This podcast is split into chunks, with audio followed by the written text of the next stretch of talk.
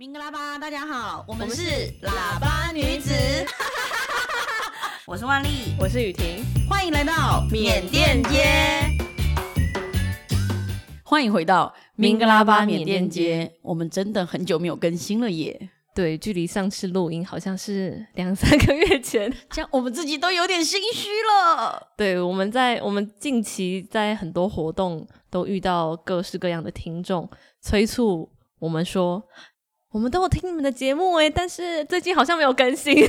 对，然后我们就立刻汗颜了起来。对，所以呢，我们今天特别录了这一集，好好的来跟大家报告一下，到底我们在忙什么。对，嗯、相信大家都知道，我们去年十二月底开了一间新的空间，叫做三季。那开了三季之后，我们就是马不停蹄的忙碌，整个超级忙的，真的。而且我觉得三季开完之后。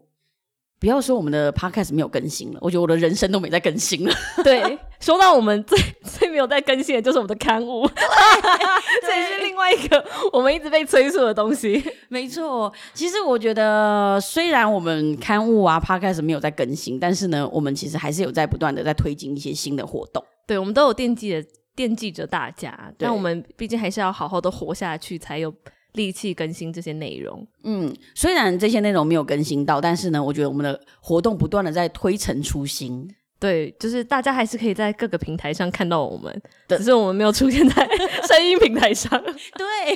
对，然后呢，其实我们之所以 Podcast 一直都没有更新，其实我觉得大部分主要是我们从二月份开始，然后推出了一个非常重要的，嗯、我觉得这个对。我们团队，嗯，对，我觉得这个对我们团队来讲，它算是一个蛮重大的里程碑耶。对，就是我觉得它很跟我们自己的理念和我们在做的事情很完整的整合在这个空间和这个活动。到底我们干了什么事呢？对，就是我们办了私厨。对，嗯，然后我们把它取作是缅甸节家宴。为什么取作家宴呢？万一同学要不要讲一下？嗯、我觉得取做家宴，我觉得是因为我们想要。我在华新街长大，然后我觉得取叫家宴其实是很希望大家能够像是来到三季，就好像哎，好像去到一个朋友家，然后去他们家做客，然后去听一听他们家的故事，吃一吃他们家的料理。嗯嗯，就是在一个很紧密的空间，它就是虽然很小，但是很温馨的空间。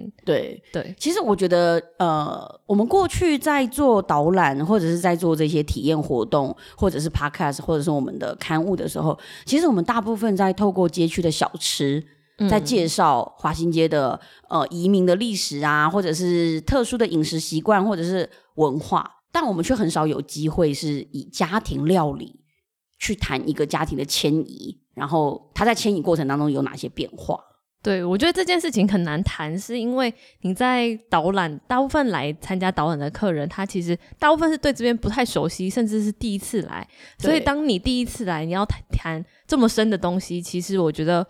在吸收上会有困难度。在理解上也有点难以理解，对对对对，对，所以就是在这些导，在我们过去举办的导览啊，或者体验的呃课程里面，其实我们都是从某一个角特定的角度去切入，你可以观察和认识华新街的方式。但是这次呢，透过假眼的方式，我觉得它呃，它有了一个新的管道，你可以去更深入的认识这条街居住在这边的移民，他们过去到底是经历了什么。而选择迁移到台湾，对，其实我觉得它有点循序渐进的，好像你来到这个街区，然后你遇到了街区的当地的某一个居民，嗯，然后你开始认识了他之后，哦，知道他正在喝奶茶，知道他正在吃鱼汤面，然后慢慢慢慢的，哦，你知道他整个家族的迁移的原因或历史，有点从个人，然后到家族到街区这样，就很像跟这个街区建立朋友的关系的感觉，就是从刚开始你可能去。透过食物啊，跟他一起吃饭、聊个天、约个会，嗯，然后慢慢了解，然后边聊越聊越多，你才会更深入他他的故事，他他的成长背景啊等等。哇，我这样子一讲，我真的觉得哦，很想为我们自己拍拍手呢。其实我觉得坦白说，我蛮喜欢家宴这个方法的。对，嗯，因为我自己我一直以来，我觉得雨婷我们两个都一样啊，就是我们都是一个很资深的。我们都是一个很资深的吃吃货，哎呦，这很这句话很难发音哎，资深、资深、资资深的吃货。对，然后我觉得我其实我很喜欢，就是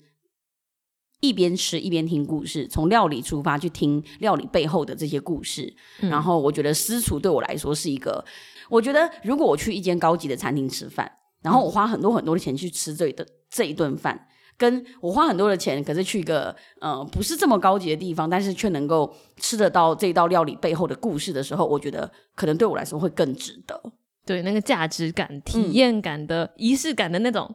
精致程度就更高了，对，而且你是会带着可能感动啊、欢笑啊回去的，对，所以你会对那个记忆更深刻。对，就是虽然我们在设定家宴的时候，我们是我们的理念是这样，但实际在执行上啊，我真的觉得这就是一个把我们自己搞死的路线。对，就是是，我觉得我们刚刚都没有进入到正题，就是关于这场家宴，我们刚刚讲我们设定的这个。呃，私厨的形式的主题叫做缅甸街家宴嘛，但它其实是一个由不同系列组成的一种一个私厨活动。那第一场呢，我们首播就是以万丽家的故事，对，从他的家乡党阳出发，去呃去深入的去谈究竟他们家。因为他们家有非常非常多人，他们家除了爸妈之外还有八个小孩，是简直是一个超级大家庭。就是对于现在人来说，我觉得应该很难想象你要生八个小孩，小孩，然后你要带来台湾。他简单来说，他就是一个小社会，对，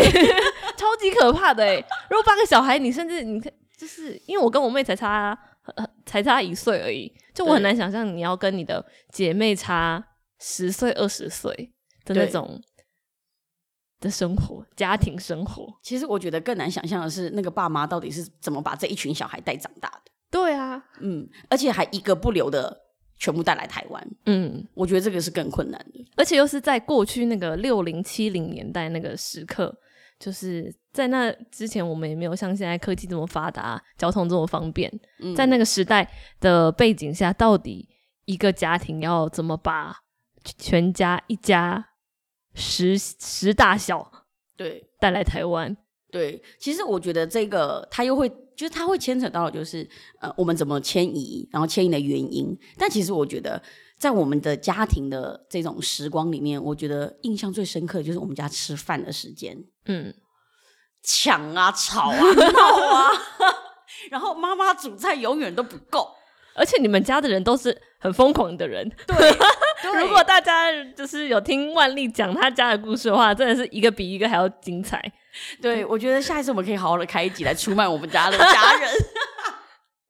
不过我觉得以家宴，我我自己我蛮喜欢用家宴的这个方式来进行的原因，是因为我觉得在我们讨论的这个菜单里面，其实因为我们先是从我的家庭开始嘛，我觉得在。讨论菜单的时候，就可以去看出，在我们的这整个家庭里面，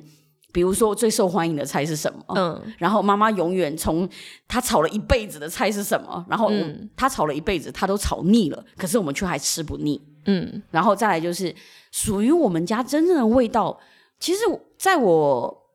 没有规划家宴的时候，其实我自己，因为我们已经平常都吃习惯了，没有特别去统整它的时候，你没有发现哦，原来我们家少不了这些味道诶，或者少不了这些菜色诶。嗯，所以我觉得在规划菜单的时候，其实也能够让我去真的能够更深入去理解我们家的根源。嗯，我觉得饮食确实是一个很可以反映出每个家庭，你对于你来说，你自己的家乡味是什么？对，就是每一个移民家庭，甚至每一个台湾的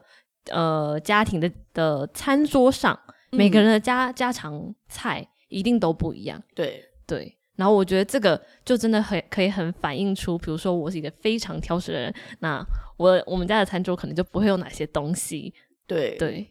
像我们家的话，就是一定会有的。像比如说腌菜炒肉这一道菜，嗯、就是我刚刚提到的，妈妈都已经炒了一辈子，炒到腻了，但是我们还却还是吃不腻的一道菜。对、嗯，可是这个腌菜啊，它其实它是一个，就是在云南家庭里面家家户户必备的一种腌菜。嗯，十个妈妈腌出来，它就有十种不同的味道，就很像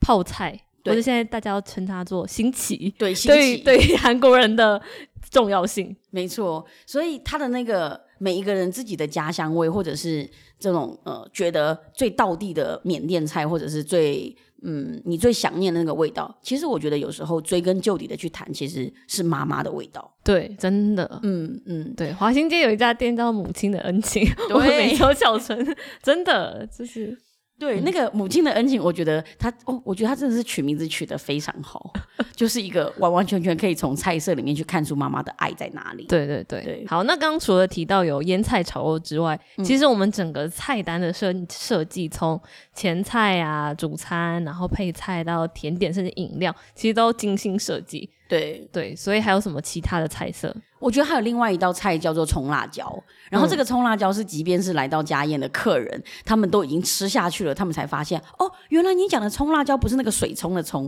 哦、大家都以为是用水冲那个辣椒的那个水冲的那个辣椒，嗯、其实不是，我们指的是用手冲辣椒，嗯、就是把食材、辣椒这些、番茄这些捣碎，嗯，长得很像春天的那个春的那个葱。嗯，对，我觉得这个葱辣椒它其实也是一个呃，从小我们常常吃的一道菜，嗯、但是透过这道菜我才知道，哦，原来它其实是善邦菜。对，就是因为党阳在缅甸的善邦，那我是在党阳出生，然后所以有时候我们的语言啊、饮食上面也会跟善邦有很大的连结。对，然后其实从这个里面我也去理解到，原来即便我们住在缅甸，但也不是所有人都知道葱辣椒。对，就好像咖喱，嗯，就是咖喱鸡肉，在南部是一个这么常见的料理，嗯，可是缅甸北部也许没有那么常吃它。对，就是大家，我觉得真的是差异蛮大，因为之前跟万丽回去党阳的时候，真的是因为我们南北都有去，就是南部就是去阳，哎，我们中北中南都去了，对。对，就在南部，你真的可以很常看到咖喱类的。料理就是很多咖啡色的东西，嗯，但是在北部真的很多是那种汤面类型，嗯、巴巴斯啊、米线，真的非常淀粉类的东西，对，对，米食类超多。对，其实我觉得我在规划这样子家宴的这些菜单跟制作的过程当中，我真的开始去理解哦，原来我们以前小时候的这些菜里面啊。我们家因为祖籍是云南，所以我一直都以为我们吃的都是云南菜或者是缅甸菜，嗯、但其实也掺入了很多的善邦的元素在里面。嗯嗯，像比如说我们有时候也会吃豆豉，嗯、那个豆豉也是善邦很常见的一个，嗯，很像印尼的天贝，嗯，一种豆子的它也是一种纳豆嘛，它也算是纳豆。嗯，然后啊，你看一直在讲，打的吞口水，这是碗里的特色。好的，就是呢，呃，我觉得在呃，就是。我们来到台湾之后，其实有很多的东西是因为在台湾买不到一些食材，所以会有一些的改变，会有一些的变化。像比如说我刚刚讲的善邦的这个豆豉，如果我们很想吃，但是却不太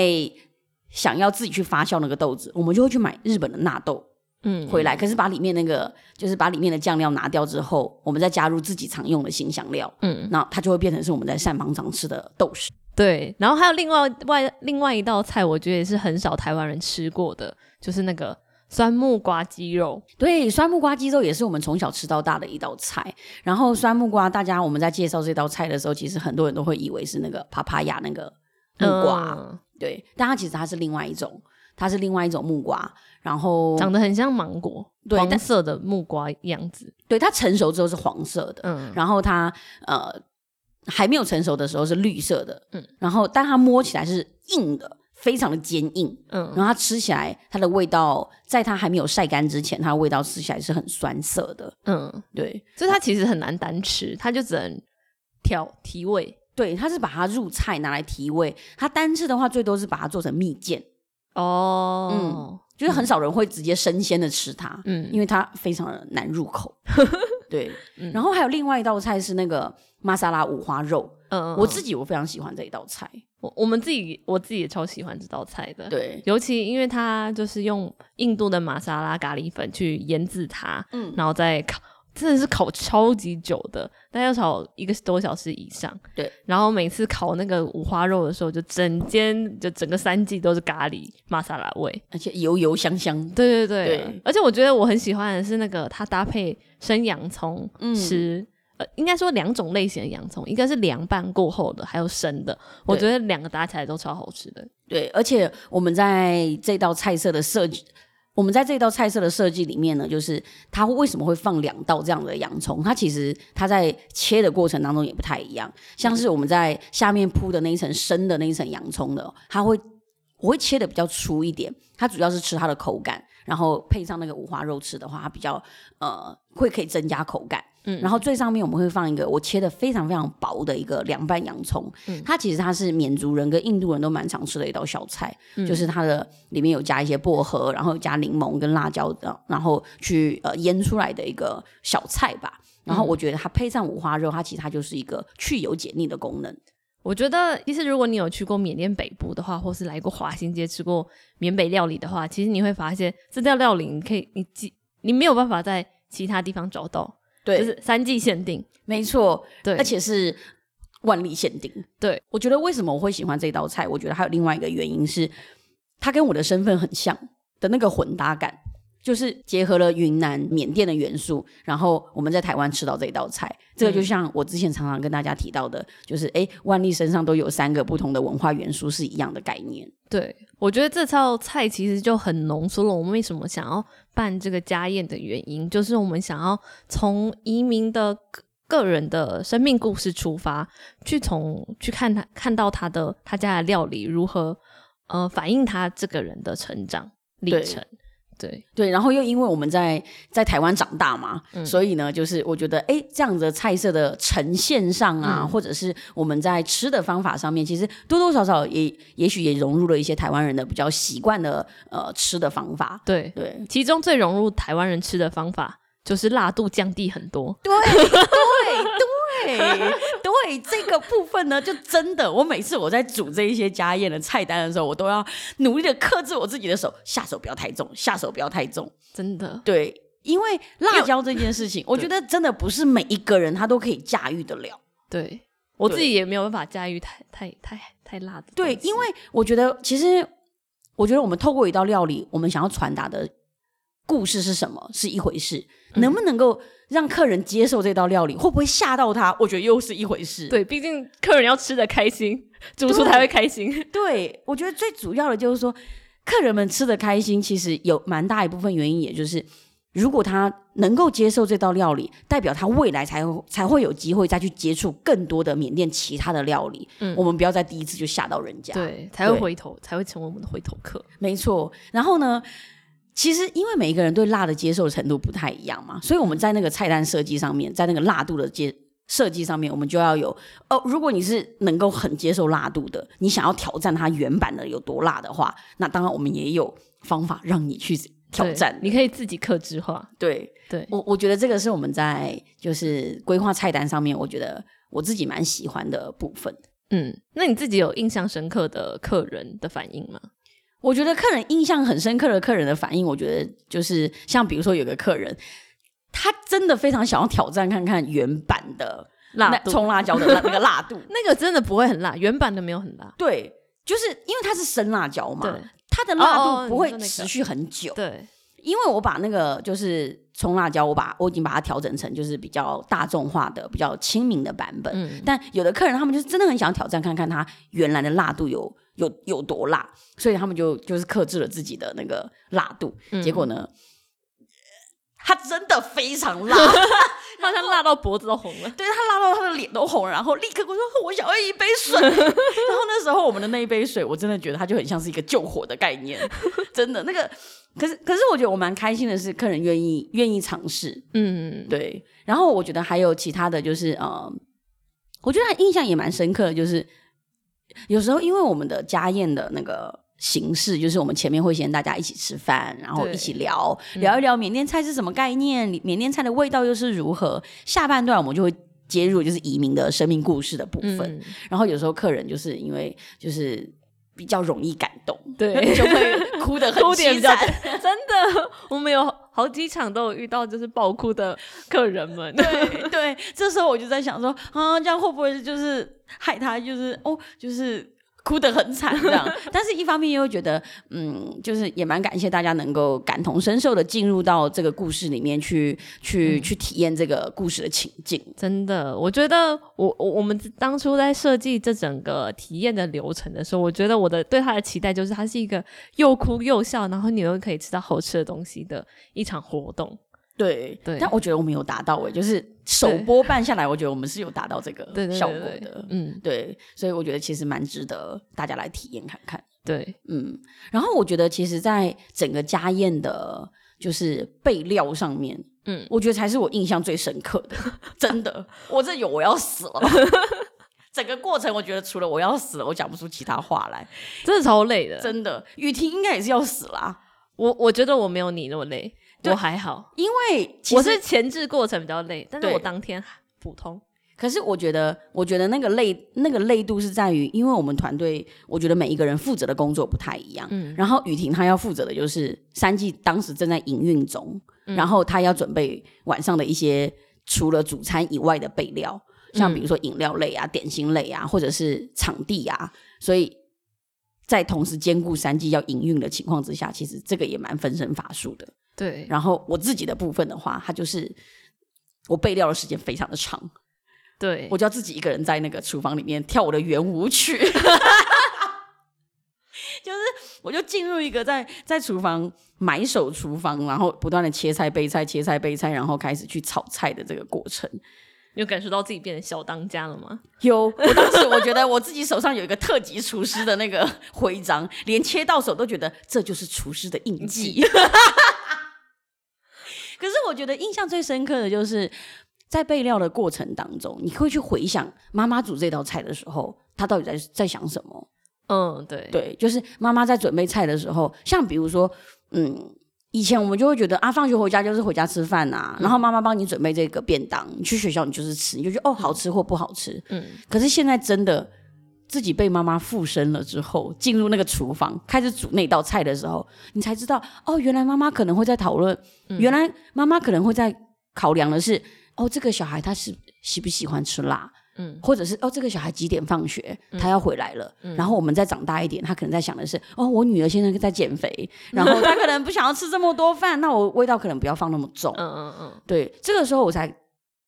这个时候我才真的能够去理解到，哦，原来妈妈在煮这道菜的时候，也许她就是这样子牵挂着她的小孩，跟牵挂着她的家人。嗯，对对，我觉得还有一个印象很深刻，就是。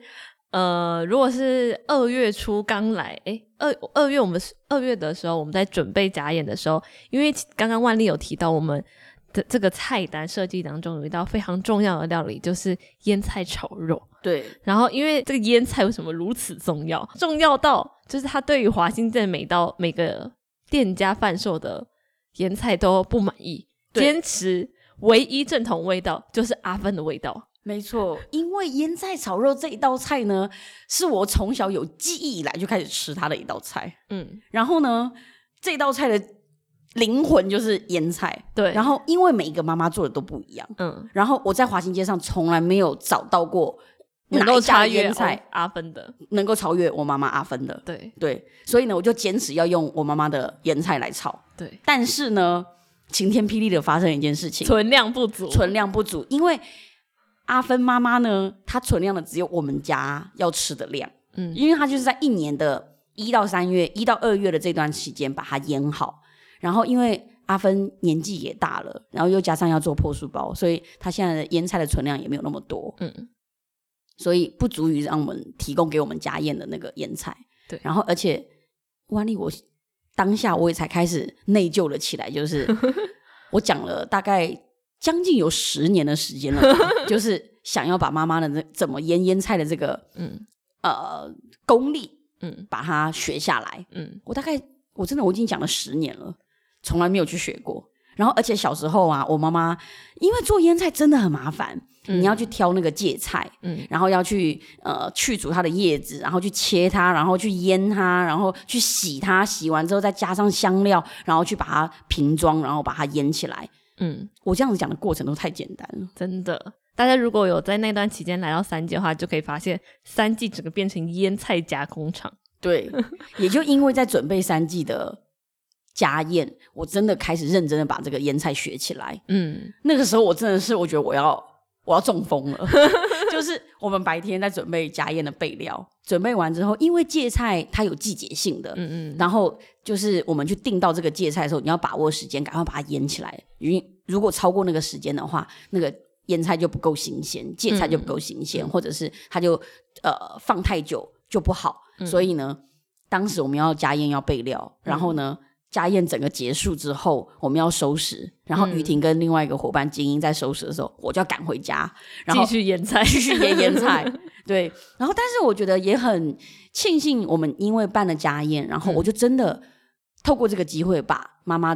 的腌菜学起来了。对，对我现在已经会腌出。阿芬的腌菜了呢？对，真的有吃过万丽家版腌菜炒肉的话，你真的会觉得很很好吃。对，真的，我觉得这个也是我最有自信跟最自豪的一道菜。对，然后而且这道菜就是像比如说我们的家宴的其他的菜色啊，就是可能我要先试做，试做了之后给爸爸妈妈尝过，他们点头之后，我才觉得我准备好了。嗯，但只有这道腌菜炒肉不需要。嗯，因为我觉得这对我来说，就是我从小吃到大，跟从小做到大的一道菜。嗯，对。但我觉得其实这道腌菜炒肉，我真的是认真的，可以在另外开一集专门谈腌菜炒肉，我都没问题。因为它对我来说那个意义深重到，就是因为小时候在家里面啊，我们好像有做过这集腌菜炒肉吗？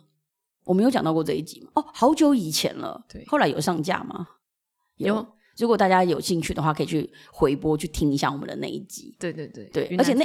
对，因那一些那一次的那一集，我们还教大家怎么炒腌菜炒肉呢。对，就是透过一个 ASMR 的方式。对，哦，我们以前哦，哎，我们真的是认真的做了好多个各式各样不同的形式，哎，对，嗯。然后我觉得，我觉得我我觉得这道腌菜炒肉，嗯，它是这道，它是整个家宴菜单里面，我觉得我最有自信跟最自豪的一道菜。但我觉得每一道菜都有它的背后的故事啦。嗯，每一道菜都很好吃，真的。对，我觉得好吃已经是我们对它太粗浅了的 的的形容了。主厨有话要说，对，主厨觉得是怎样？主厨觉得你来吃吃看，你就知道什么叫做美味加感动。这样会不会太过分？不会不会，很有自信，很好。对，我觉得，呃，我觉得其实，在整个家宴的这种，就是我觉得对于客人来说，他们是透过一道料理去认识这个家庭迁移的历程。但是我觉得对于我来说，它是一个我去了解自己家族跟传承自己家族的记忆的一个管道。嗯，然后我觉得，尤其是整个我在备料的过程，因为整个家宴开始之后，就是我跟客人之间的互动跟连接。嗯但是在备料的过程当中，就是我跟我的家庭之间的互动跟连接。对。然后他在备料的过程当中，我可能就会不断的一直想到，哦，这道菜爸爸以前他是怎么跟我们讲这道菜的？嗯。比如说像是那个葱辣椒，爸爸以前很常跟我们讲，哦，他的善族话、善邦话，他叫做南片。嗯。然后我就会不断的去想到我们家以前小时候在。当阳那个院子中心吃饭的一些场景，嗯、然后来到台湾吃饭，我觉得他就跟以前在缅甸非常的不一样。因为来到台湾之后，我们大家都长大了，我们有各自的生活，然后这些家里面常常吃的这些菜色，它就成为了妈妈叫我们回家吃饭的一个工具，或者是一个就是绝招，嗯、就是哦，我今天煮了什么，你们可以回来赶快回来吃。我觉得这个是跟我们小时候就是一样的菜，可是。嗯他吃的那个心境就不太一样，对。对。那你觉得办完整个，就是每一次家宴结束之后，你有什么感动吗？就是在融合了呃备料的过程啊，跟客人的互动啊，等等等。我觉得我的感动的收，我觉得我的收获是来自于客人的回馈，会让我觉得我们办这样子的活动，我觉得累得好过瘾。累得好值得，嗯，因为客人们他们真的，你能够透过大家的表情或者是大家的回馈，你可以去了解到食物真的不是只有好吃就好了，嗯，然后你透过食物去理解背后这些故事啊，你会让那个食物觉得它更有价值，它就不会是只是食材的组合而已，嗯，真的，对，所以这个是我在客人之间他们给我的回馈里面，我觉得。去让我感受到了这个家宴虽然好累，我觉得好值得。然后对于我自己而言，我就会觉得扶我起来，对，我还能煮，对，扶我起来，我还能煮，我还可以煮。我觉得对我而言，他就是对我真的很累，可是我觉得。好值得的一件事情就是，其实我自己我在我的家庭里面啊，嗯，我们家里面我觉得小孩很多，嗯，然后因为我们迁移来到台湾之后，嗯，属于我们家的味道不是那么容易在台湾可以吃得到，嗯，所以把妈妈的味道传承下来，对于我们这样子移民的家庭而言，它真的非常的重要。嗯，因为来到台湾之后，如果未来妈妈不在了，嗯，我们就真的再也吃不到这些味道了。嗯，然后如果妈妈不在了，我们就真的再也找不到一个人说：“哦，我今天煮了什么菜哦，你们赶快回来吃。”嗯，我觉得我们就失去了那个召唤你回来回家的那个。那个动力或者是那个力量，嗯，然后我觉得，因为我们家兄弟姐妹很多嘛，嗯、所以要能够把大家聚集起来，我觉得他需要一个强而有力的号召力，真的，对你才能够把大家这么多人同时一起聚集起来，嗯。嗯，然后我就觉得办完家宴之后，我觉得我真的很感动，我自己做到了这个，就是，嗯，我想要成为以后在我们家就召唤大家回来吃饭那个人，嗯，我觉得这一点我做到了，是让我觉得。嗯，是这个这场家宴带给我的很大很大的一个收获。对，然后如果把它放到街区上面来讲的话，我觉得我们这也就是回到，这也就是回到我们节目一刚开始跟大家提到的，我们为什么要取取做家宴？我们当然也非常希望三季能够做到这样的地步，就是叫大家回来吃饭。对对，就是叫大家回来缅甸街吃饭。嗯对对，这个就是我觉得去回应到不只是我个人，嗯、不只是我的家族，还是整个街区的这样子的概念。嗯、我觉得，所以请大家原谅我们 Podcast 为什么那么久没有更新？这就是我们真的忙到翻翻掉。希望听完这一集节目，大家能够真的可以去了解到我们现在在做的这些事情对于我们的意义是什么。对，而且最后来到节目的最后，我们当然是要工商时间一下，我们。前上个月的累死人的家宴办完了，结束了，但是我们没有要停止的意思。对，我们四月的家宴已经开始报名了，大家